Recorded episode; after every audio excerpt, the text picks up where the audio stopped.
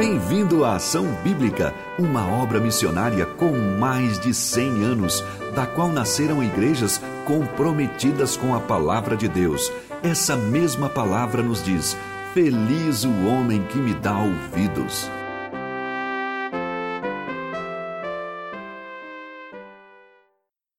Dia dos Pais, eu quero desejar um feliz Dia dos Pais para todos que estão aqui, os que estão em casa também, os que vão ver depois, enfim.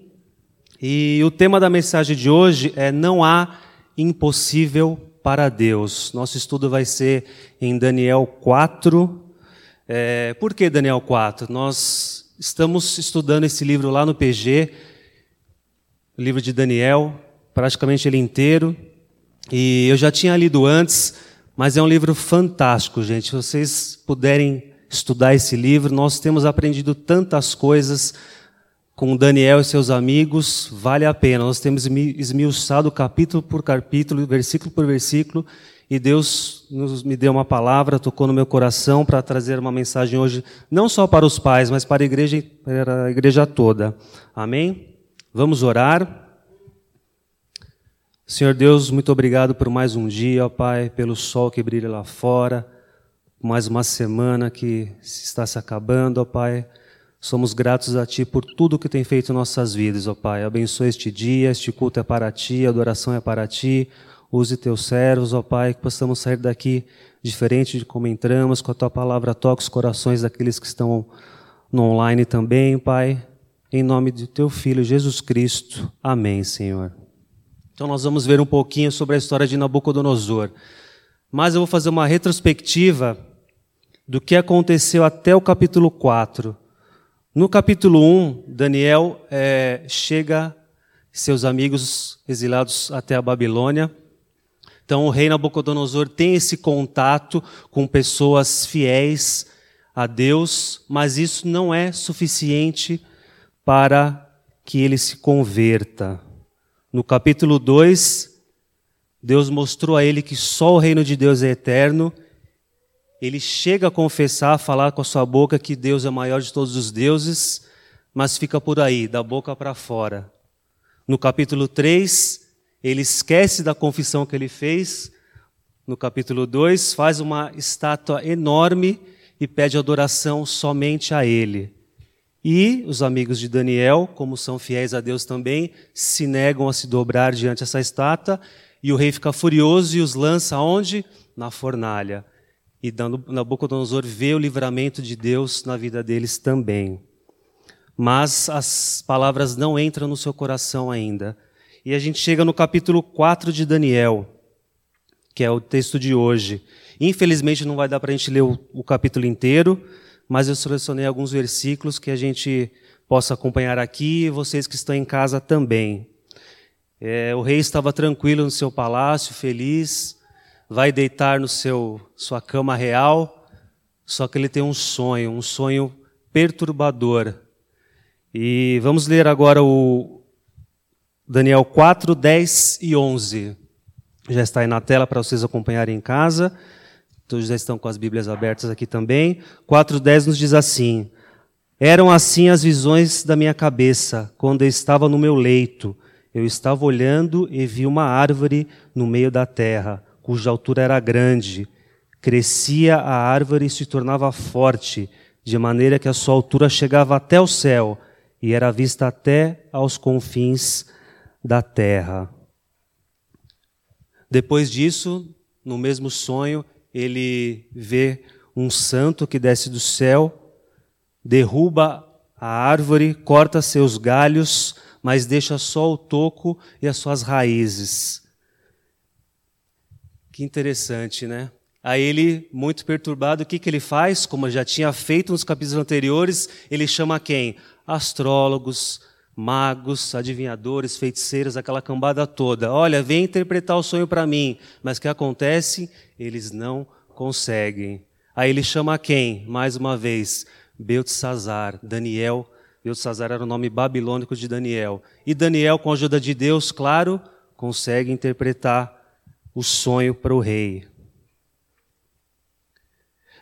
Vamos para o 4, 20 a 22.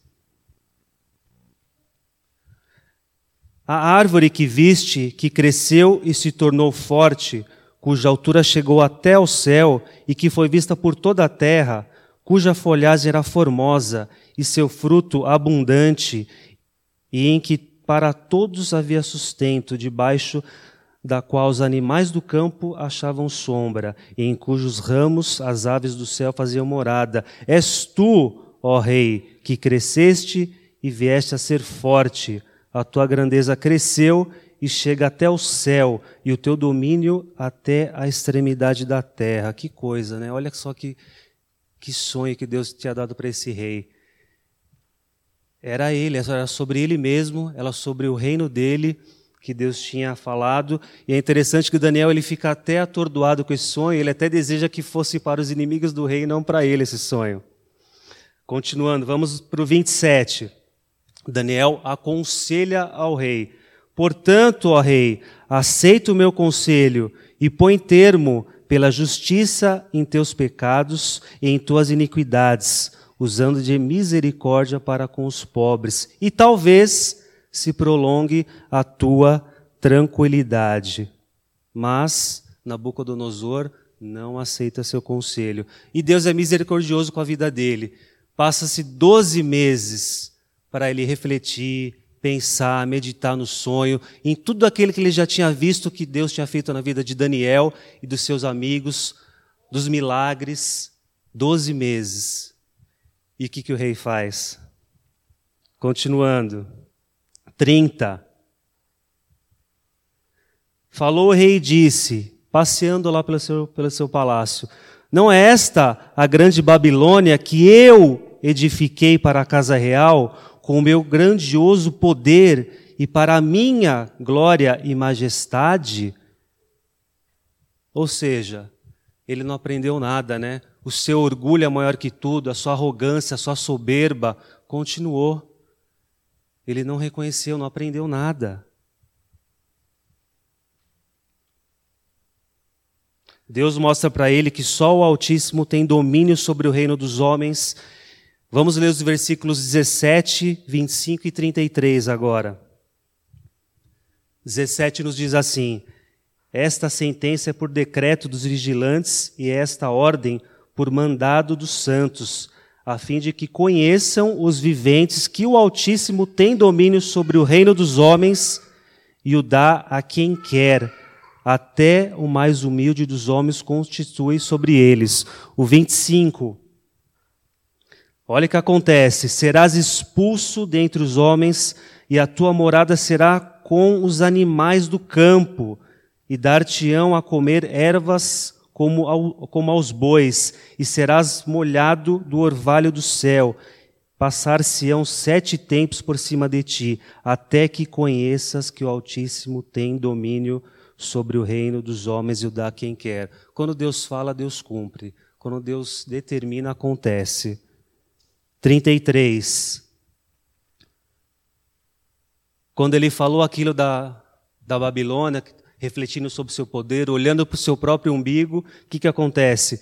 No mesmo instante se cumpriu a palavra sobre Nabucodonosor e foi expulso de entre os homens, passou a comer erva como os bois e seu corpo foi molhado do orvalho do céu, até que lhe cresceram os cabelos como as penas da águia e as suas unhas como as das aves. Ou seja, o que, que acontece com ele aqui?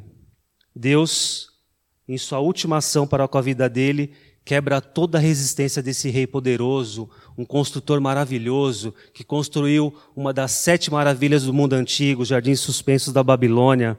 Deus leva esse homem à loucura. Faz viver como um boi durante sete anos para converter seu coração.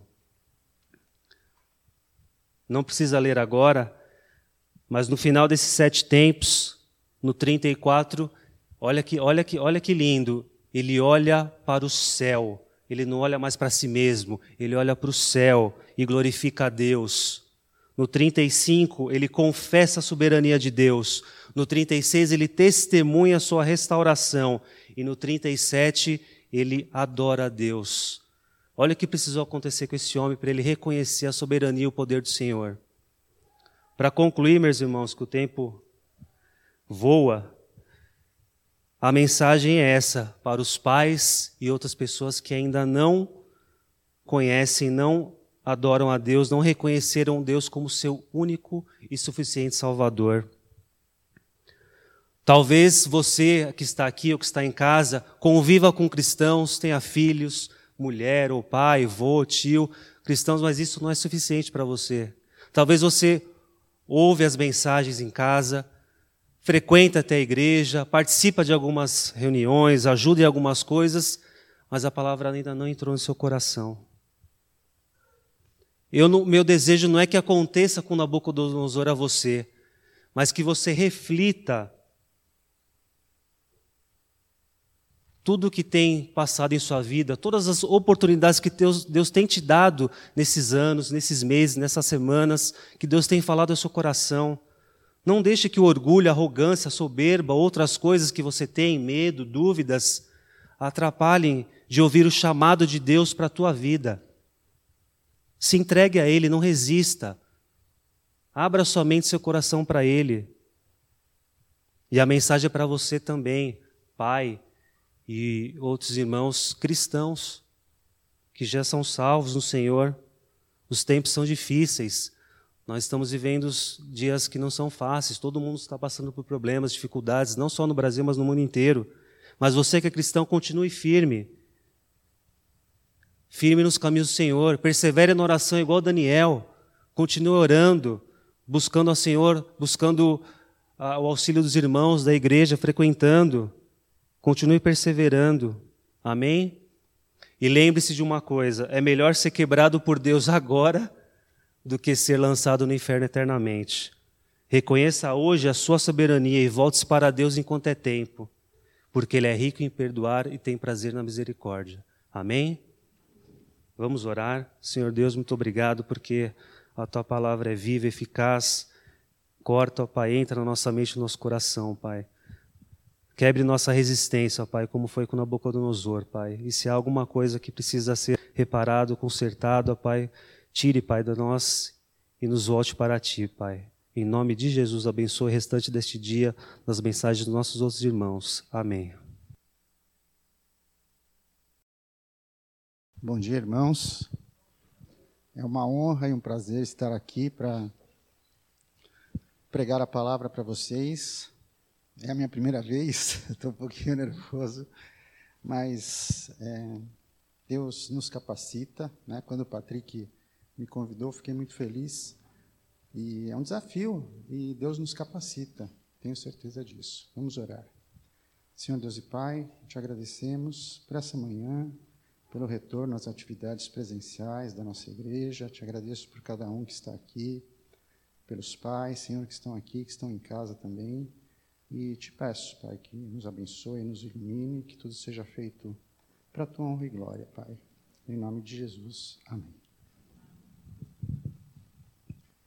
Bom, é, hoje nós vamos falar sobre a parábola do filho pródigo.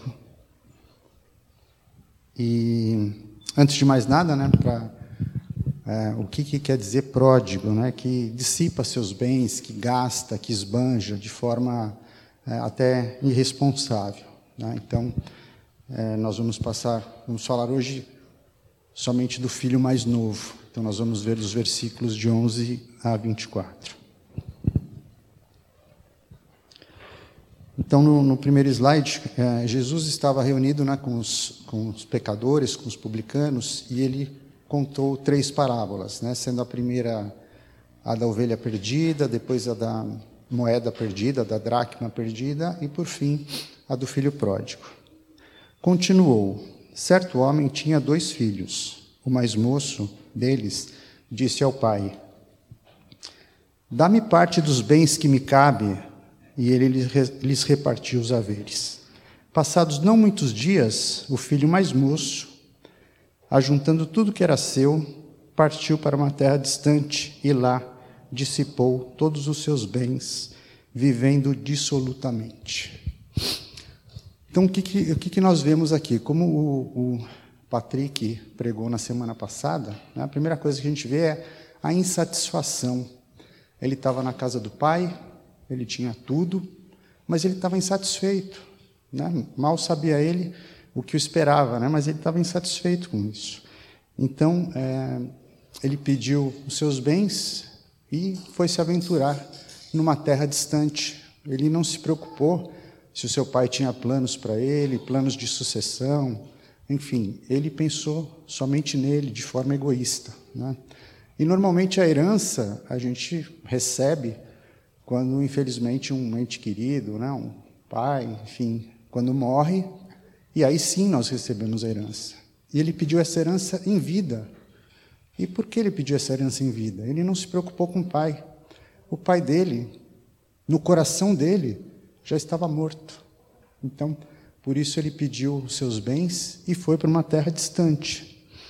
E ele não, não saiu aqui de São Paulo e foi para Santos, Jundiaí, terras próximas, ele foi para uma terra muito distante. E por que disso?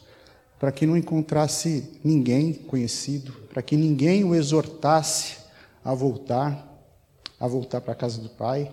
Então ele fez isso para viver de uma forma é, livre e não só de liberdade, mas de libertinagem também. Né? Ele, ele dissipou os seus bens gastando com, com farras, com mulheres, com jogos, com bebidas, enfim. É, acabou com todos os seus bens. E, e ele não estava feliz com a vida que ele tinha, ele não estava feliz com o que Deus tinha para ele. Então, ele fez, fez isso. Então, no, no, pode passar o próximo slide. Depois de ter consumido tudo sobreveio àquele país uma grande fome e ele começou a passar necessidade. Então ele foi e se agregou a um dos cidadãos daquela terra. E este o mandou para os seus campos a guardar porcos. Ali desejava ele fartar-se das alfarrobas que os porcos comiam, mas ninguém lhe dava nada. Ou seja, ele gastou tudo, né? não se preocupou com os possíveis imprevistos, e nessa vida de liberdade ou de libertinagem para a qual ele foi, é, ele conviveu com o pecado. E o pecado é um estelionato, o pecado é uma fraude. Né? O pecado promete prazer e dá desgosto, promete liberdade e escraviza, promete vida e mata. O prazer é curto demais e o desgosto é longo demais. Então, nós vemos aqui no, nos versículos 15 e 16 que ele passa por uma, uma degradação. Né? Guardar porcos, que eram os animais considerados imundos né, pelos, pelos judeus. E nem mesmo as alfarrobas dos porcos ele conseguia comer, ninguém lhe dava nada, nem os porcos dividiam com ele. Ou seja, ele chegou no fundo do poço, né? a degradação total. E aí, é, ele se deu conta que na casa do pai dele ele tinha muitas coisas, né? ele era, inconscientemente, ele era feliz na casa do pai.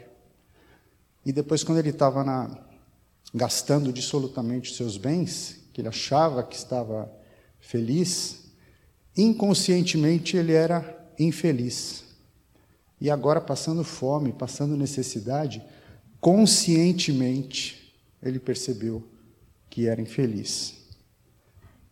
Pode passar o próximo?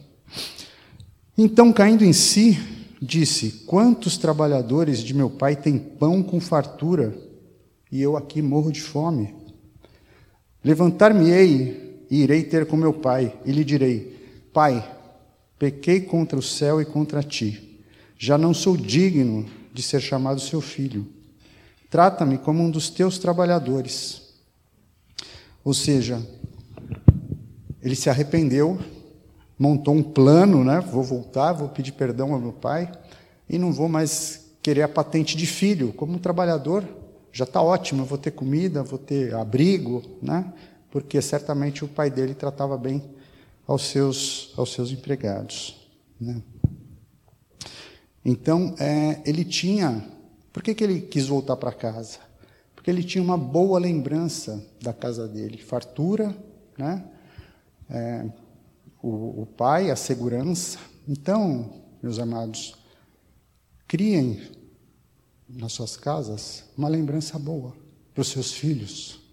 Amor, respeito, carinho, afeto e principalmente, acima de tudo, Deus. Claro, a gente tem lembranças boas, né? Um pão de queijo quentinho, um cafezinho saído na hora, aquele cheirinho de café, um bolinho de cenoura com cobertura de chocolate. São lembranças boas também.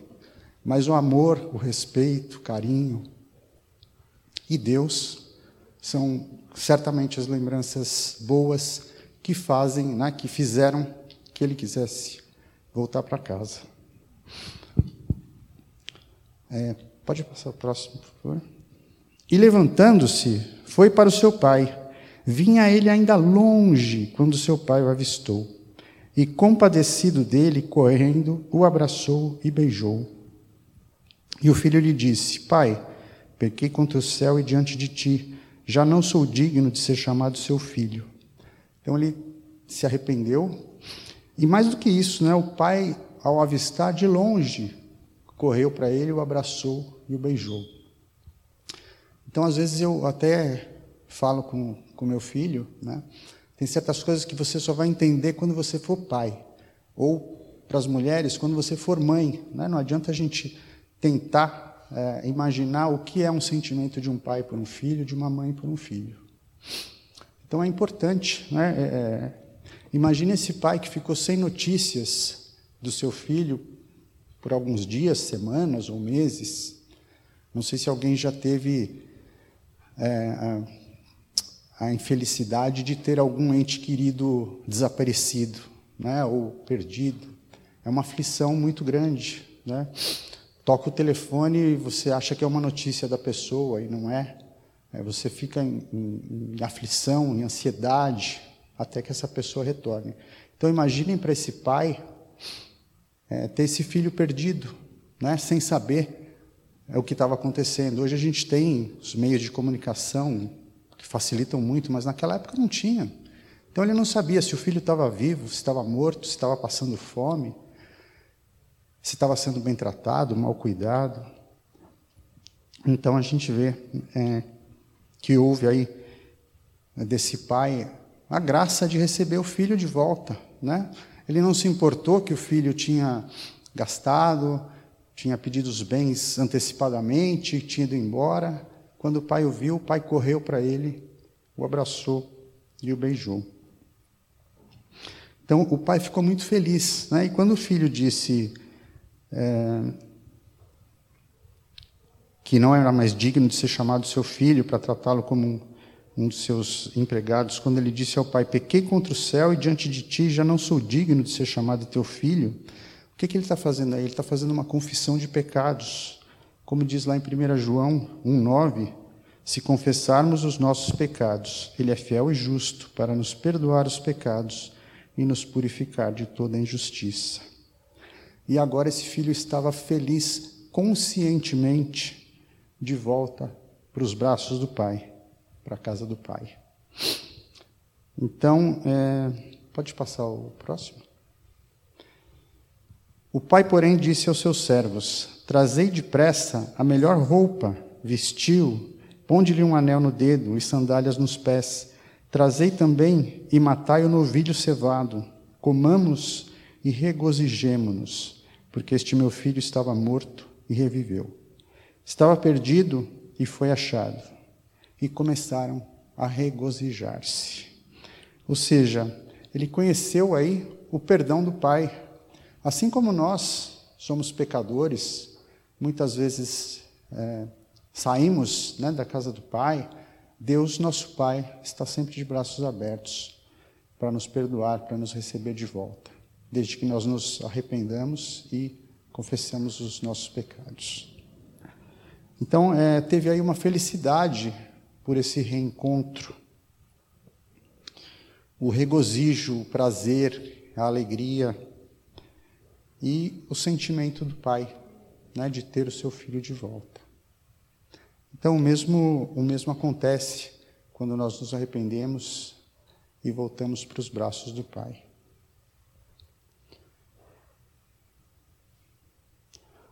Então, o que, que nós vemos aí? Né? a insatisfação, que é a causa aí de todos os males, que acaba provocando o pecado, vemos o arrependimento e, por fim, o perdão. Então volte, volte para casa, o Pai está esperando por você. Então, se vocês estão longe do Pai, estão longe de casa, voltem, porque o Pai está esperando por você. Vamos orar? Senhor Deus e Pai, muito obrigado por essa oportunidade, por essa palavra. Queremos te agradecer porque através desta parábola o Senhor toca os nossos corações e nos mostra que está sempre pronto para nos perdoar, para nos receber. Te agradecemos, Senhor, pelo teu infinito amor, pela tua infinita bondade, pela tua grande misericórdia. Amém. Queria aproveitar e desejar um feliz Dia dos Pais para todos os pais que estão aqui, para os pais que estão em casa também nos assistindo. Muito obrigado. Obrigado. Um bom dia a todos os irmãos. Olha, quando as pessoas vêm aqui pela primeira vez, e falam que é difícil, vocês acreditem, viu? Olha, eu estou acostumado a falar em público, a é, falar para muitas pessoas, mas aqui é, é, outra coisa, tá, gente? Então, toda vez que vier um irmão novo falar que, olha, gente, é muito difícil estar aqui, vocês, por favor, acreditem. É, é verdade, tá? E eu vou tentar me segurar aqui, porque é, eu choro até assistindo é, programa de reforma de casa das pessoas, né? Então. Então eu vou, eu vou, tentar me segurar, então, mas se eu, se eu começar a chorar aqui, vocês não reparam não, tá? Por favor, eu sou assim mesmo, tá? É, nessa, nessa época de pandemia, para quem tem filho sabe, ou mesmo para quem não tem, para quem está estudando, as aulas online é uma coisa que ficou recorrente na, nas nossas vidas, e o home office também, né? Então eu tenho um filho de 5 anos, é, a gente montou é, lá em casa, ele assiste as aulas na sala, com o computador ali ligado na TV para ele poder assistir ali, e eu fico no, no, num dos quartos, né, que tem o meu computador, meu escritório, ali trabalhando. E, bem, não lembro direito a época, mas foi no começo, e também não lembro o motivo, também eu, eu precisava de uma borracha. Né, isso até uma coisa difícil hoje, né? Computador, tudo, lápis, borracha, é uma coisa que você não usa. Não lembro por que, eu precisava de uma borracha. E logo ali naquela semana, eu tinha comprado o material do Pedro. Né? Então, todo o material escolar. Então, eu lembrava exatamente da borracha que tinha e não sei o quê. Eu saí do escritório, fui até a sala, ele estava na, na aula, e eu vi a borracha ali em cima da, da mesinha dele. Né? Acho que não falei nada, fui simplesmente ali e peguei a borracha.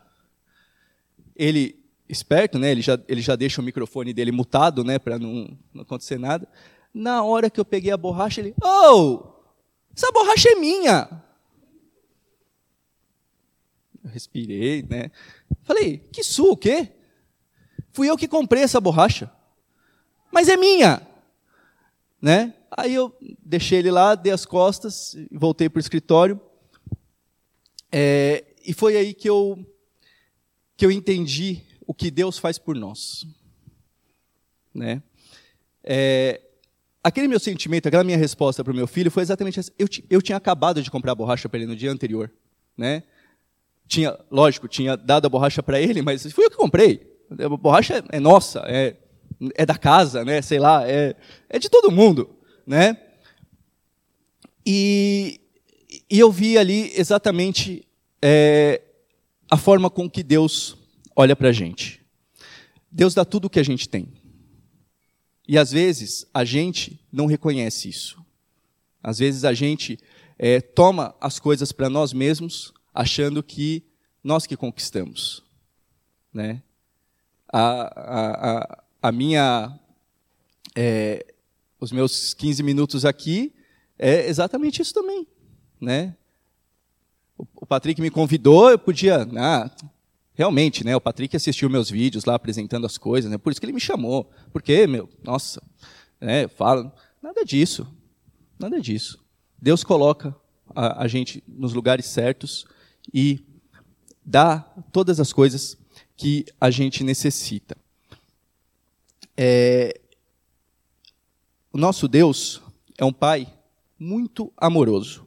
Ele é benigno e ele está sempre pronto a nos ouvir e a nos ajudar.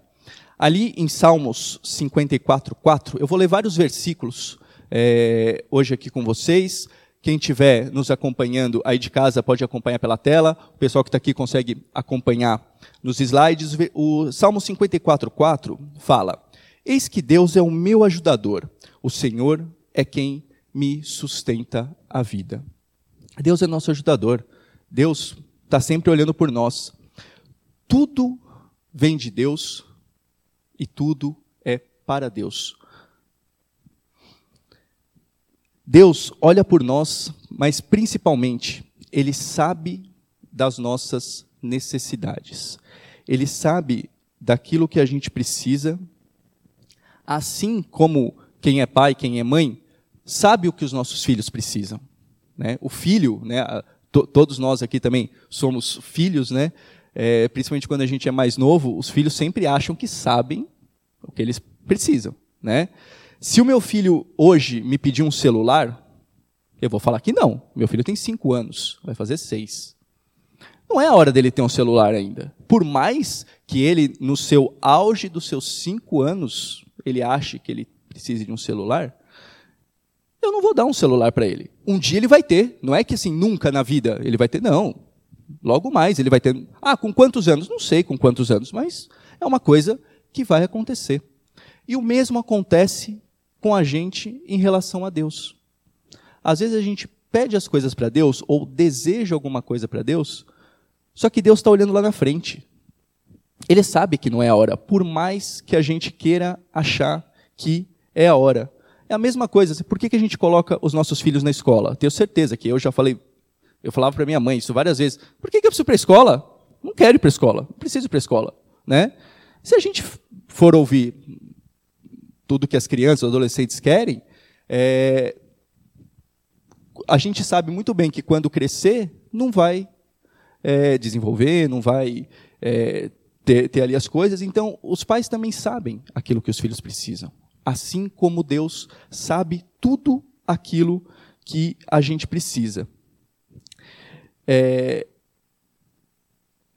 em João 10, 14, é um versículo muito, muito conhecido, que fala assim: Eu sou o bom pastor, conheço as minhas ovelhas e elas me conhecem a mim. Trazendo um pouco para o nosso contexto e com, com o perdão da troca aqui, é, a gente pode traduzir esse versículo, acho que traduzir não é a palavra certa, né? Adaptar. A gente pode adaptar esse versículo para o seguinte: Eu sou o bom pai, conheço os meus filhos e eles me conhecem a mim. Às vezes a gente não entende alguma determinada situação que Deus coloca para a gente, né? Assim como eu comentei, às vezes a gente pede as coisas, a gente quer alguma coisa, a gente quer um caminho, quer alguma coisa e não está sendo do jeito que a gente quer. É... Por quê? Porque a gente é imediatista. A gente quer tudo na hora. Eu, eu sou assim, né? Eu é, quando cismo com alguma coisa, quero resolver, quero colocar a mão, quero, quero fazer logo. É, porque a gente quer uma solução rápida para as coisas, a gente é humano. A gente é humano, a gente quer ali na hora, a gente quer pedir para Deus e já quer ter a resposta na hora. Né? É, eu, eu, muitas vezes pensei assim, né, é, principalmente no, no, Velho Testamento, Deus falava diretamente com as pessoas, né? Então eu, né, na minha, na minha in, in, incapacidade, né, já pensei assim, não, lá atrás era muito mais fácil, porque Deus respondia na hora, né? Aqui a gente ora e às vezes não, não sabe, mas a gente sabe. Se a gente estiver vivendo com Deus, acompanhando, lendo, orando, a gente entende as respostas. Ah, como que isso acontece? Isso é em cada um. Deus fala com cada um de diferentes maneiras. Assim como quem tem mais de um filho com certeza sabe maneiras diferentes de falar para um e de falar para outro. Eu só tenho um, mas eu imagino que seja assim, né, porque eu também tenho uma irmã, então eu sei que determinada coisa é de um jeito, determinada é do outro. E Deus conhece nossas vidas. Nós somos todos diferentes. Cada um tem as suas realidades, as suas vidas e as suas famílias. E Deus vai usando situações diversas para ensinar a gente. Quando Deus tirou o seu povo da escravidão, lá atrás, lá no Egito, rumo à Terra, à terra Prometida, é, ele guiou o seu povo pelo deserto. Só que todo mundo já viu foto de deserto, ou até já foi para um deserto, eu já fui para alguns é, quilômetros e quilômetros assim, só de areia, não tem nada. Tem um matinho, às vezes, que nasce assim, e só. E Deus mandou o povo ali para o deserto, e no deserto, justamente, não tem onde colher, onde plantar e o que colher. Só que Deus, ele sabia disso, claro, né? E Deus ele queria ensinar o povo a depender dele, a depender unicamente dele. E para isso Deus criou o maná, que foi um alimento que foi criado ali pra, por aquela situação e que era a quantidade certa de refeição, de alimentação para todas as pessoas que ali estavam. E isso durou ali os seus 40 anos nessa situação para que todos entendessem e que pudessem depender de Deus. A gente tem inúmeros exemplos na Bíblia né, de pessoas e situações que pareciam, aos nossos olhos, estar sem rumo ou sem alguma, alguma diretriz correta. Né? Mas Deus, com todo o seu poder e com toda a sua glória, Ele dá essa direção para a gente. Em Isaías 41, 10, tem vários versículos que a gente pode falar que resumem a Bíblia. Esse, para mim, é um deles. Né? Quando alguém. Tipo, ah, mas oh, o que, que a Bíblia diz? Esse, esse, é, esse é um dos versículos que a gente poderia resumir é, o que Deus quer para nossas vidas.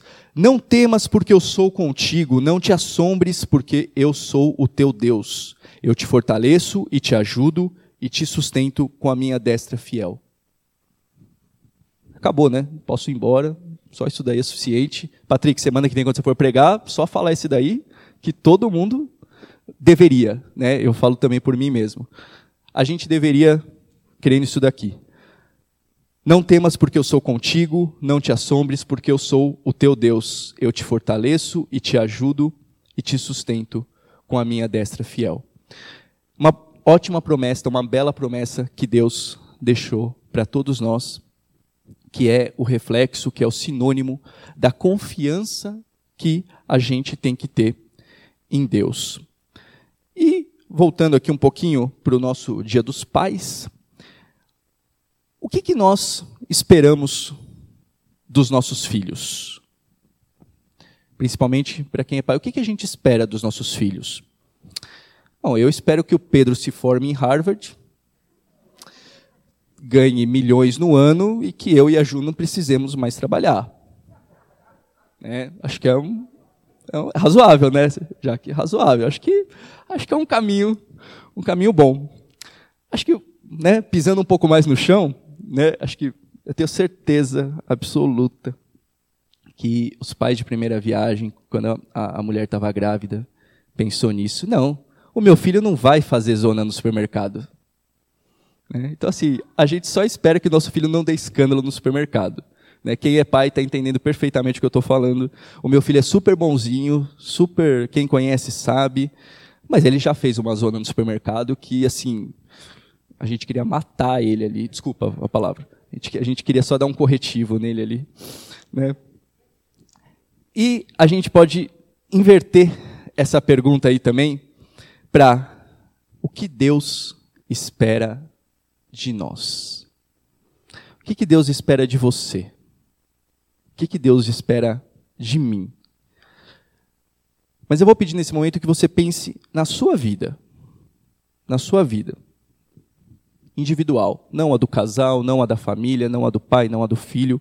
Pensa um pouquinho na sua vida. O que, que Deus espera de você? O que, que Deus espera de você? Isso não é somente para quem, é, quem é pai, a gente está falando muito do dia dos pais, para todo mundo mais novo, mais velho. O que, que Deus espera, espera de você? Tem uma é, uma coisa assim que o nosso relacionamento nosso com Deus, Deus guarda uma um pedaço que eu diria que é só só para ele. Por mais que a gente seja casado há 50 anos, a gente, nosso filho tenha X anos, mas só Deus conhece o nosso coração. Só Deus conhece o nosso coração. Por mais bem relacionado que a gente possa ser, com amigos, com família, os nossos amigos podem se conhecer, a nossa família pode se conhecer, mas só Deus conhece nosso coração, os nossos desejos, as nossas angústias. E é só com Ele que a gente vai conseguir conversar através da oração para que os nossos caminhos sejam guiados. E falando em coração, ali em Salmos 119, 11, é exatamente isso. Guardo no coração as tuas palavras, para não pecar contra ti. Então, voltando ali, o que, que a gente, o que, que Deus espera de nós? A primeira coisa que Deus espera de nós é que a gente guarde a sua palavra. Que a gente guarde ali os, os seus ensinamentos. Eu comentei no versículo de Isaías, né, que para mim é um, dos, é um dos resumos da Bíblia, mas Deus, justamente como Ele conhece nosso coração, Ele sabe que só aquilo lá não seria suficiente. E Ele fez uma Bíblia inteira com um monte de outros ensinamentos, histórias, exemplos, para que cada um, de acordo com a sua vida, ache ali o seu versículo, a sua história, o seu caminho, a sua inspiração. Né? A Bíblia fala também né, que toda escritura é inspirada por Deus e útil para o ensino, para a correção e para a repreensão. E Deus espera de nós o mesmo que a gente espera dos nossos filhos. Deus tem o mesmo cuidado para conosco do que a gente tem para com os nossos filhos. E como os nossos pais, os seus pais, tiveram para com vocês. Já caminhando aqui para a parte final, queria pedir, o Jun, coloca o próximo, por favor, que é uma ilustração. Acho que também quem é pai já pode ter passado por isso. Ali, ó, 11 e meia da noite. Pai, professora pediu cartolina para amanhã. Né? Com certeza absoluta, o mais paciente de todos os pais ia, né? ia se irritar, né? ia falar, né? ainda o mais paciente ia falar, menino, por que você me pediu nessa hora? Amanhã vamos ver o que a gente faz, né? Eu, eu já sou um pouquinho mais estourado, eu já responderia, azar o seu, vai ficar sem atividade. Porque foi lembrar agora. Quem está rindo mais alto aí, certeza que já fez isso com os pais também.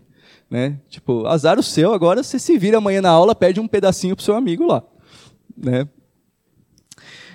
Mas, gente, graças a Deus que para ele não tem a, essa hora. Não tem uma hora que a gente vai chegar e ele vai falar, ah, agora não. Né? Eu escrevendo isso, eu lembrei muito de mim também. Porque, como eu falei, né, eu estou de home office, o Pedro está na aula, e às vezes assim, às vezes eu estou ali escrevendo, ou estou numa reunião, o Pedro entra pedindo alguma coisa. Falo, falo, falo, meu, daqui a pouco. Vai, vai lá que depois eu vejo o que você quer. Né? Isso é, é normal. Né? É, é, é, é normal no, no nosso cotidiano. Né? É, mas principalmente ali na, no exemplo da, da cartolina, é, é, bem isso mesmo, sabe? É, é assim, aquele pedido ou aquela, aquela angústia de qualquer hora, né? Que Deus vai estar sempre pronto a nos ouvir, a nos orientar e principalmente a aquietar o nosso coração. Assim como o Paulo comentou agora há pouco, na, na parábola, na parábola do, do filho pródigo, Deus está sempre pronto a nos receber de braços abertos, em qualquer momento, seja é, assim como no exemplo da parábola, que o filho saiu né, e depois voltou. Mas, ou, ou você mesmo pode estar olhando para a sua vida e falar, não, mas eu, eu nunca saí, eu sempre estive aqui, né? Será que. Não, Deus continua de braços abertos para você também. Você não precisa ir fazer alguma coisa errada para querer voltar. Né? Você pode voltar agora mesmo. Ou se aproximar agora mesmo. Em, em qualquer momento. Né? Onze e meia da noite lá, Deus vai estar te ouvindo. Às duas da manhã, às três, agora, às 11 da manhã, meio-dia, não, não importa, não importa. Deus, Deus não tem horário não. E para concluir, pessoal, queria só colocar mais dois versículos aí que, que complementam mais um, um pouco disso tudo. Filipenses 4,19, e o meu Deus, segundo a, tua, a sua riqueza em glória, há de suprir em Cristo Jesus cada uma das vossas necessidades. E Tiago 1,17: Toda boa dádiva e todo dom perfeito são lá do alto, descendo do Pai das luzes. Então, como que a gente faz para ficar mais perto de Deus? Seguindo a Sua palavra e confiando nele. Um exemplo bem, bem prático disso, para principalmente acho que a grande maioria aqui tem redes sociais, né, ou pelo menos acessa de vez em quando. O que, que acontece, por exemplo, quando você entra num site de viagem para procurar, sei lá, você entrou, clicou lá para ver Paraty. Paraty vai te seguir pro resto da vida nas suas redes sociais, né? Porque o robozinho lá do Facebook sabe que você estava interessado em viagem e vai te perseguir com aquilo lá. Assim tem que ser a nossa vida. Se a gente busca o caminho de Deus, se a gente procura as coisas de Deus, as coisas de Deus vão estar ao nosso redor. Se a gente busca coisas do mundo, coisas fora de Deus, essas coisas vão dominar ainda mais a nossa vida. E que cada um de nós, a começar comigo, nessa semana possa confiar ainda mais em Deus, sabendo que Ele é o nosso refúgio e a nossa salvação. Vamos orar. Senhor meu Deus, eu te agradeço, Senhor, pelo privilégio de estar aqui falando de Ti nessa manhã. Te agradeço porque o Senhor é é conosco. Te agradeço por todas as suas promessas e pela confiança que, que temos contigo, Senhor Deus. Que cada um aqui, Senhor Deus, os que estão aqui conosco, os que estão nos assistindo hoje, os que irão nos assistir ou nos ouvir futuramente, possam aumentar ainda mais a confiança em Ti, possam crer no Senhor e na Sua salvação e que possam ter os olhos voltados para ti. Que o Senhor nos abençoe e nos guarde em nome de Jesus. Amém. Um bom domingo a todos.